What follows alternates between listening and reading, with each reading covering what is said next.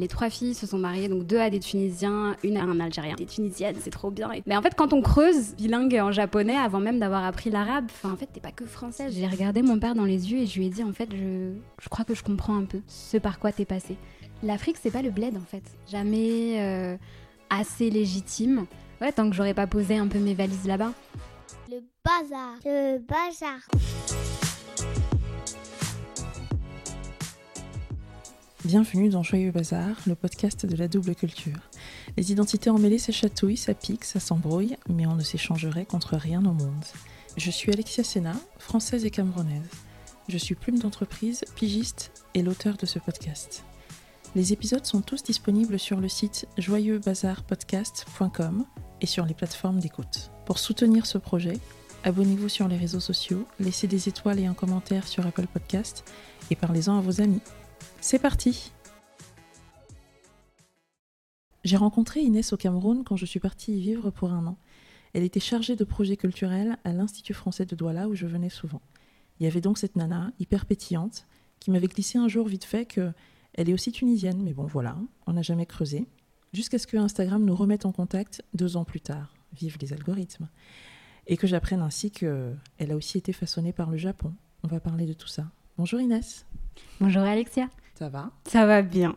Non mais en vrai, ça va. j'ai l'impression que la, la perspective de cet épisode euh, a créé plein plein de questions. Tu m'as parlé carrément d'un sentiment d'angoisse et d'illégitimité.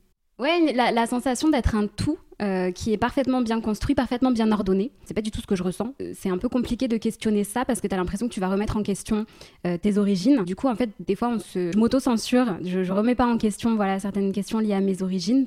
Euh, alors que, bon, des questions sont là et, ouais, et on n'est pas forcément toujours en paix avec ça. Et ben voilà, c'est le bazar. Donc je te rassure, tu es au bon endroit. Allez, on plonge dans le podcast et on commence par des lieux. Si je te dis le Japon, L'aboutissement et la concrétisation d'un rêve de petite fille. super. On va parler de Ndram. Euh, le village de mes grands-parents, c'est tout au nord de la Tunisie. Baendram, c'est les racines. En fait, c'est des racines qui m'attachent plus que n'importe quoi d'autre à, à mes origines tunisiennes. C'est tous mes étés quand j'étais petite, c'est ma famille, c'est euh, des lieux qui me sont familiers, en Mhm. fait. Ouais. Un troisième lieu qui est aussi une référence commune et donc que j'avais gardé pour la fin, si je te dis chez Kiki. Ah mais chez Kiki c'est la maison. Kiki c'est un café à Douala. C'est euh, une maison d'artistes où euh, tous les artistes viennent- prendre une bière euh, après le- le- leur spectacle, leur concert et discutent. C'est un lieu où des projets culturels, artistiques euh, se créent. Et, et la bière glacée, le poisson braisé. La base. Quoi. Non mais la base, non mais en fait c'est c'est ça. Et revenons à l'enfance. Alors tu es née en France, d'une maman normande et d'un papa tunisien. Tout à fait. Et enfant, tu te sentais pas différente du tout parce que en fait, toute ta famille proche était non seulement hyper métissée, mais en plus en très grande partie tunisienne aussi. C'est exactement ça. Euh, mes grands-parents normands ont eu trois filles. Euh, les trois filles se sont mariées, donc deux à des Tunisiens, une à une un Algérien. J'ai grandi avec ce, ce cadre, cette, cette référence que bah, on a une maman euh, normande, euh, française, un papa tunisien, et en plus, mon papa et mon oncle sont exactement du même village en Tunisie. Tout le monde est différent, donc tout le monde est pareil. Mm. Et à l'adolescence, tu prends conscience à ce moment-là du caractère, euh, du fait que tout le monde n'a pas une famille mélangée. Et en même temps, cette double culture, à ce moment-là, tu me dis, en fait, j'étais française et tunisienne, en même temps, je ne touchais rien du doigt. Ça ne voulait plus dire grand-chose. Toute mon enfance, euh, j'étais très liée à la Tunisie parce que j'y allais tous les étés. Et, euh, et en fait, à l'adolescence, pendant un très long moment, on n'est plus retourné en Tunisie. J'ai grandi dans, euh, une banlieue hyper multiculturelle, métissée. Et donc, il y avait avec, euh, avec mes amis cette espèce de reconnaissance, genre, ah, t'es tunisienne, c'est trop bien et tout. Donc, j'étais là, ouais, c'est trop bien. Mais en fait, quand on creuse, il n'y avait pas grand chose parce que je savais pas très bien ce que ça voulait dire être tunisienne. Mm. Je parlais pas la langue, on n'allait plus en Tunisie, j'étais un peu déconnectée de tout ça. Et donc il y a... j'avais l'impression que c'était un peu un small talk, mais il fallait pas en parler trop longtemps Mm. parce que j'avais plus grand chose à dire en fait de Oui. ça. Et alors, c'est plus ou moins là qu'arrive le Japon. Une passion dévorante pour la culture japonaise qui s'empare de toi vers quoi 16-17 ans? Ouais, ouais, c'est au lycée. Je pense que j'ai grandi euh, dans une banlieue dans laquelle il n'y avait pas grand-chose à faire et, euh, et où j'ai eu très vite besoin de m'échapper, d'aller voir ailleurs. Mmh. Et, euh, et à cette époque-là, en fait, bah, les mangas et la, la culture japonaise étaient bah, des échappatoires tout trouvés. Mmh. Et puis après, ça s'est élargi, mais à absolument tout. Tu pouvais me parler de tout ce qui concernait la culture japonaise et moi, j'étais dedans. Je- les cérémonies, les machins, les fêtes traditionnelles, les Ah trucs. ouais. C'était mon kiff, quoi.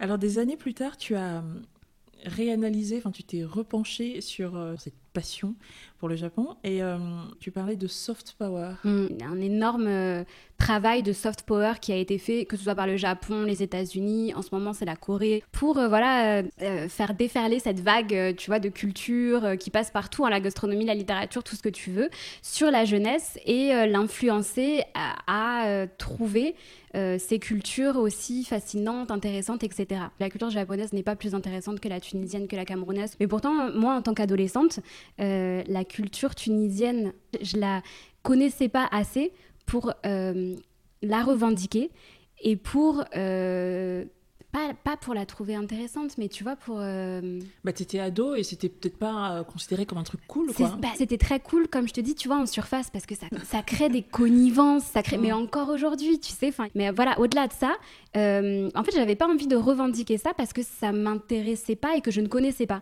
Et, et- et donc, c'est là où le soft power a agi, c'est que, enfin, comment est-ce que, voilà, une culture d'un d'un pays où j'avais jamais mis les pieds Mm. était à ce point cool et pourquoi est-ce que j'avais autant envie de me draper dans cette culture-là plutôt qu'une autre? Aujourd'hui, tu vois, avec du recul, je sais que c'est pour ça, par exemple, que quand je suis partie au Cameroun, j'avais aussi peu, tu vois, de peut-être de connaissances et même d'attrait. Au début, hein, pour la culture camerounaise, c'est des processus euh, politiques et culturels euh, qui ont été beaucoup moins développés et qui du coup ne me sont pas parvenus à moi, tu vois, petite parisienne. Euh, entre ce que je lisais, tu vois, dans les mangas et la réalité quand je, quand je suis arrivée, c'est là où tu vois aussi ce travail de soft power où on t'envoie que le positif, mais où c'est- pas la, c'est pas, pas la, la réalité. Ouais. Est-ce que c'est un hasard que tu aies pris conscience de ça pendant que tu étais au Cameroun? Tu ne peux déconstruire les choses que quand tu te fais ta propre vision. Mm. Et donc en fait, c'est en arrivant, euh, en arrivant et en découvrant le Cameroun, en vivant euh, et puis en travaillant dans la culture, en plus au Cameroun, en promouvant euh, des artistes camerounais et même euh, de toute l'Afrique que tu te rends compte en fait mais de, la richesse, de la beauté, de, de- même de la complexité, tu vois, de cette culture que j'avais jamais vraiment pu toucher du doigt. À 21 ans, tu réalises ce rêve d'enfance et d'adolescence, tu pars vivre au Japon en échange universitaire pendant ta licence de linguistique. Alors tu y resteras deux ans et demi, tu deviens quasiment bilingue en japonais Ouais. et tu te dis mince alors je vais savoir parler le japonais avant le tunisien. Je me suis dit, mais qu'est-ce que tu Enfin, comment c'est possible? Qu'est-ce que tu fais? C'est quoi? C'est quand même fou quand, quand on y pense, tu vois, que euh, une, bah, du coup, une binationale qui était quand même encore très en lien avec euh, sa famille en Tunisie, etc., finalement soit devenue bilingue en japonais avant même d'avoir appris l'arabe. Enfin, comment. Qu'est-ce qui s'est passé? On va, revenir sur ce, ce sujet de la langue. Pour la plupart de mes invités qui ont grandi euh, en France mais avec des racines ailleurs, euh, en allant à l'étranger, soit ils se rendent compte à quel point ils sont français en fait, y compris quand euh, leur francité n'était pas forcément très assumée euh, ici, soit aller ailleurs, ça leur permet de sortir justement de cette, de cette binarité, euh, je suis franco-chinois, je suis franco-tunisienne.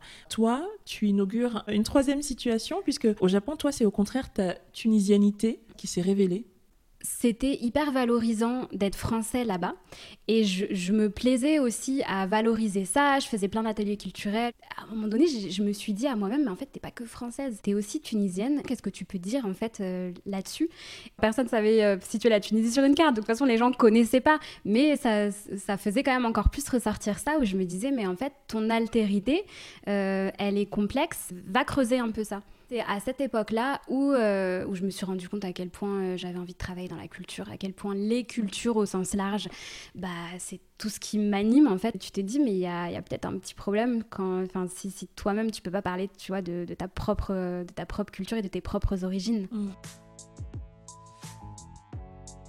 Pendant ce séjour au Japon, tu commences à te demander, c'est même un peu un reproche que tu ne formules pas à voix haute, mais qui est quand même bien là. Tu te demandes pourquoi tes parents t'ont pas appris l'arabe. Quand je rentrais du Japon et que j'étais bilingue en japonais et que mon niveau d'arabe était toujours celui- à zéro. voilà, à petit niveau, ça. Je savais dire, fais-moi un bisou, Le truc de base, tu vois, t'arrives dans un ça. pays, tu dis à tout le monde, tu fais un bisou. fais-moi un bisou. va avoir des problèmes. Enfin, j'ai jamais voulu que ce soit un sujet de conflit, donc je leur reprochais pas ça frontalement.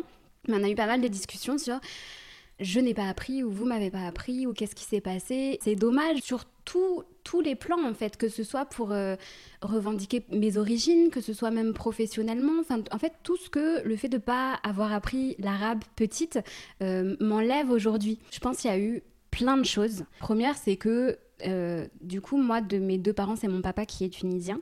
Et en fait, euh, mon papa n'est pas pédagogue du tout.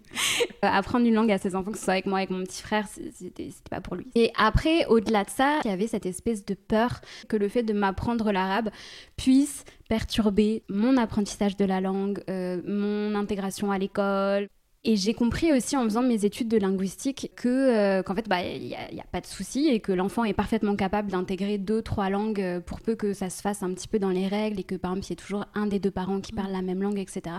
Mais qu'en fait pendant très longtemps euh, c'était un savoir qui n'était pas accessible à voilà à, tout le monde. En fait apprendre apprendre une langue à un enfant, une langue qui n'est pas forcément celle de ton quotidien mhm. et celle que tu parles dans ton couple, c'est pas forcément naturel en fait. C'est un vrai travail de pédagogie en fait si tu veux le faire bien et vraiment lui apprendre pas juste les comptines, mais vraiment la langue, bah, il faut y penser un peu, il faut te demander euh, comment tu le fais, à quel moment, de quoi tu parles. Il faut, c'est pas quelque chose qui s'improvise. Du coup, effectivement, tous les parents sont pas forcément au même, sont pas armés. C'est une euh, compétence en fait vraiment d'ouvrir le dialogue. Ouais, ça leur a permis de ne pas être pris en faute par quelque chose qui n'était pas de leur fait. Tu, disais quand même que ton père, il y avait euh, une forme d'incompréhension parce qu'il se disait, bah, vous êtes français, et en même temps, je vous ai jamais privé de votre culture tunisienne, donc. Dans l'éducation que mes parents m'ont donnée, il y a vraiment ce côté, les enfants, on vous donne ce bagage culturel et vous vous débrouillez avec ça. Vous choisissez le chemin que vous voulez. Si vous voulez pas aller creuser du côté de la Tunisie, eh ben, on vous en voudra pas et on sait que ça remet pas en question votre amour, votre appartenance. Si vous voulez aller creuser, par contre là, vous vous débrouillez. Alors, un autre effet de ce séjour au Japon, c'est que ça t'a rapproché de ton père et de son propre parcours de migration. Il a quitté la Tunisie, il avait 20 ans. Il est très pudique sur euh, certains moments peut-être difficiles de son arrivée en France, de tout ce qu'il a traversé en tant que euh, bah, étranger. Euh, il a fallu que je vive ce sentiment d'expatriation et d'être euh, étranger quelque part, euh, cette crainte aussi euh, viscérale que tu, peux ressentir au fond de tes tripes quand tu sais que tu ne peux plus dépendre que de toi-même. C'est toi qui vas gérer maintenant. En plus, il y avait Fukushima qui est catastrophe nucléaire. Je pense que ce que j'ai vécu, c'est très loin d'être aussi difficile que ce que mon père a, a pu traverser. Mais quand je suis rentrée, j'ai regardé mon père dans les yeux et je lui ai dit en fait, je, je crois que je comprends un peu. Je crois que je sais un peu ce par quoi t'es passé. Il y a eu un truc dans ses yeux où, je sais qu'il il était content. J'en sois arrivée à, avoir mené ma propre barque, mon propre chemin, mais que finalement ça m'a amené à comprendre sa propre barque et son propre chemin à lui. Donc tout ça a développé chez toi une, envie d'embrasser plein d'autres cultures à travers le monde et de langues. Quand tu rentres en France, tu t'inscris en master en interculturalité. Qu'est-ce qu'on apprend en master en interculturalité? Euh, bah, je pense qu'on apprend à se, à se décentrer, sortir de ces cadres de référence. Et alors tu tombes sur une offre de chargé de mission culture à Douala. Douala. Jamais entendu parler. J'ai honte aujourd'hui. Mais non, mais attends. Quand on arrive et qu'on est comme moi, qu'on a peu de clés euh, et, de, et de références de culture camerounaise, en fait, au début, euh, on se repose énormément sur euh, les employés locaux mhm. qui, en fait, font vivre les instituts français, qui transmettent la mémoire du lieu, qui permettent les passations avec tous les expats qui passent. et ben, on s'adapte très, très, très, très vite. J'ai eu la chance de tomber voilà, dans, dans un institut français où la direction était euh, euh, extrêmement ouverte. Voilà, je touchais absolument à tout. Donc, euh, donc du coup, bah, j'ai fait mes armes en théâtre, en danse, en musique, en cinéma. voilà. Tu es restée un peu plus de deux ans à Douala et tu as commencé à te sentir africaine, ce que tu n'aurais jamais dit avant. En fait, je crois que pour la première fois, je me suis rendu compte que je faisais partie d'un tout. Il y a beau avoir les petits conflits, la Tunisie reste en Afrique et en fait, c'est la première fois que, euh, bah, que j'allais quelque part et que je pouvais dire, ok, je, bah, je suis africaine et je suis un peu d'ici aussi. Et en fait, chaque fois que je, partais en Tunisie ou quoi, je disais, ouais, je rentre au bled. Donc il y a énormément de... Bah, d'amour et d'affection dans ce mot, mais il y a aussi un côté un peu dégradant, tu vois, où bon, le bled, euh, voilà, c'est... Mm. Et en fait, euh, l'Afrique, c'est pas le bled, en fait. Douala a peut-être pas les, mêmes, les mêmes infrastructures que tu peux trouver à Paris, mais Douala est belle, Douala est magique et, euh, Douala c'est pas le tiers monde et en fait juste ça en fait de revaloriser l'image que j'avais de ce que les gens ici peuvent appeler tu vois le bled bah, c'était aussi remettre à, niveau moi ma propre échelle de valeur et euh, comment même je percevais tu vois la Tunisie tu dis aussi que tu as trouvé euh, les Camerounais eux-mêmes emplis de tellement de fierté que c'est difficile de ne pas se laisser contaminer. Il y a ça. Non, mais franchement, il y a ça. Chacun va te raconter son ethnie, d'où il vient, son village, etc.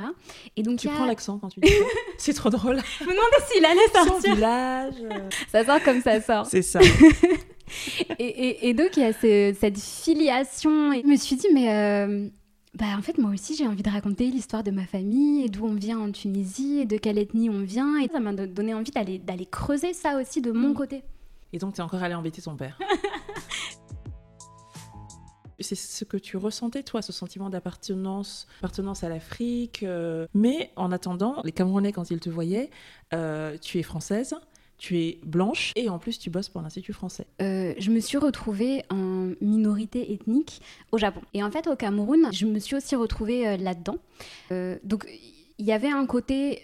Si tu veux être une bonne alliée, en gros, tu fermes ta bouche et en fait, tu, écoutes les gens juste, tu mm. vois. Après, le fait d'être blanche au Cameroun, quand je suis arrivée, je me suis posé deux minutes la question de façon très binaire, en mode, bon, tu es française, tu es peut-être dans un pays où euh, la situation politique, postcoloniale, etc., et en plus le fait que tu travailles pour une instance politique peut faire que ça va peut-être te compliquer la vie de temps en temps. Et euh, de l'autre côté, tu es arabe.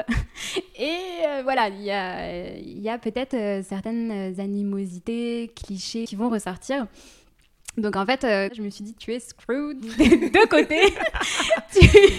Ça va mal se passer. Et en fait, au final, bah, peut-être aussi j'ai une personnalité très liante, euh, où je vais beaucoup vers les, les, les gens, où bah, mes études d'interculturalité m'aidaient aussi à, à, comprendre, à me lier, etc. Et puis, il y avait aussi peut-être ce, cette part de moi, euh, justement la part tunisienne, qui arrivait à comprendre parfois euh, les réticences, les, animosités, etc.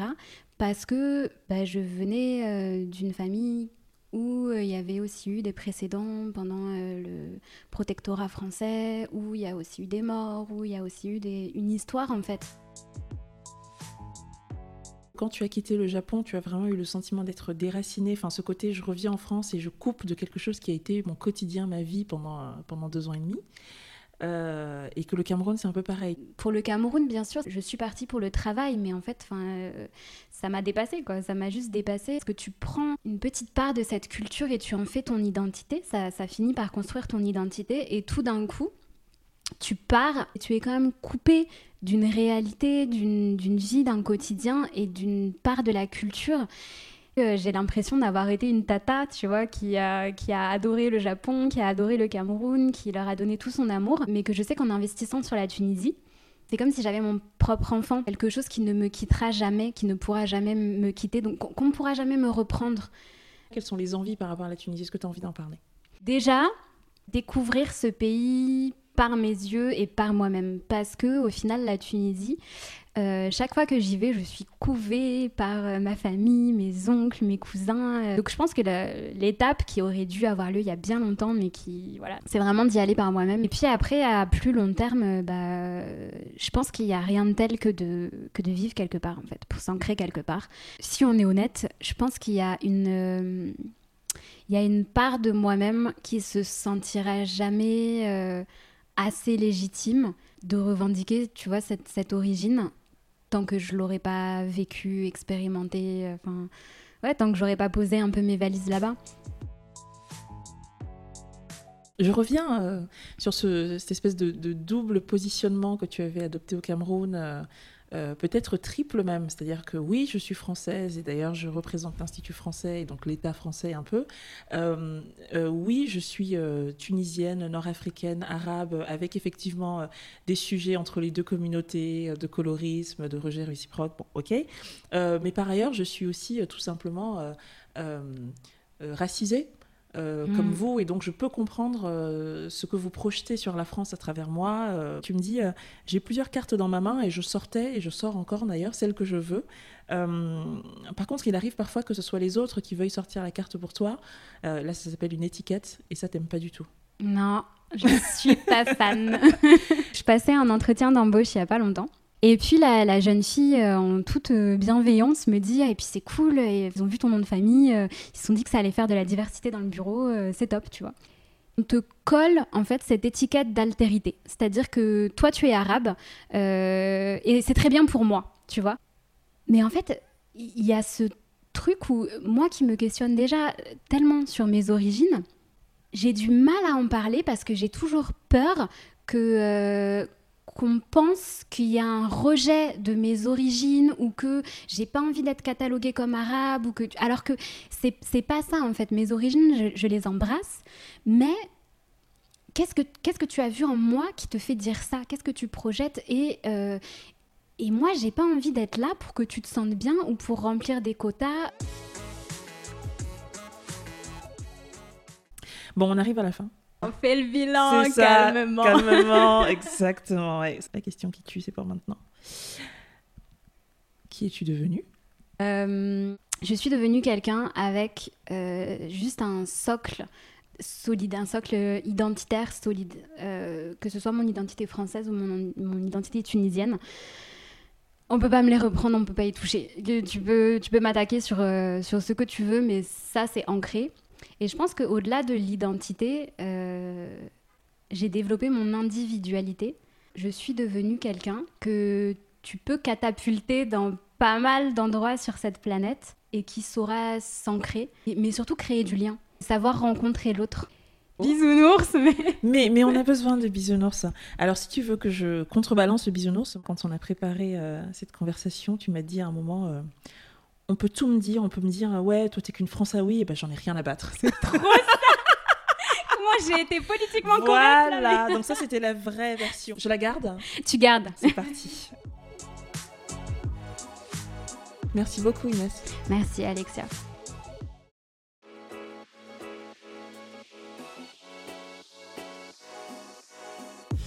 C'était Joyeux Bazar. Merci d'avoir prêté l'oreille. On se retrouve dans 15 jours. À bientôt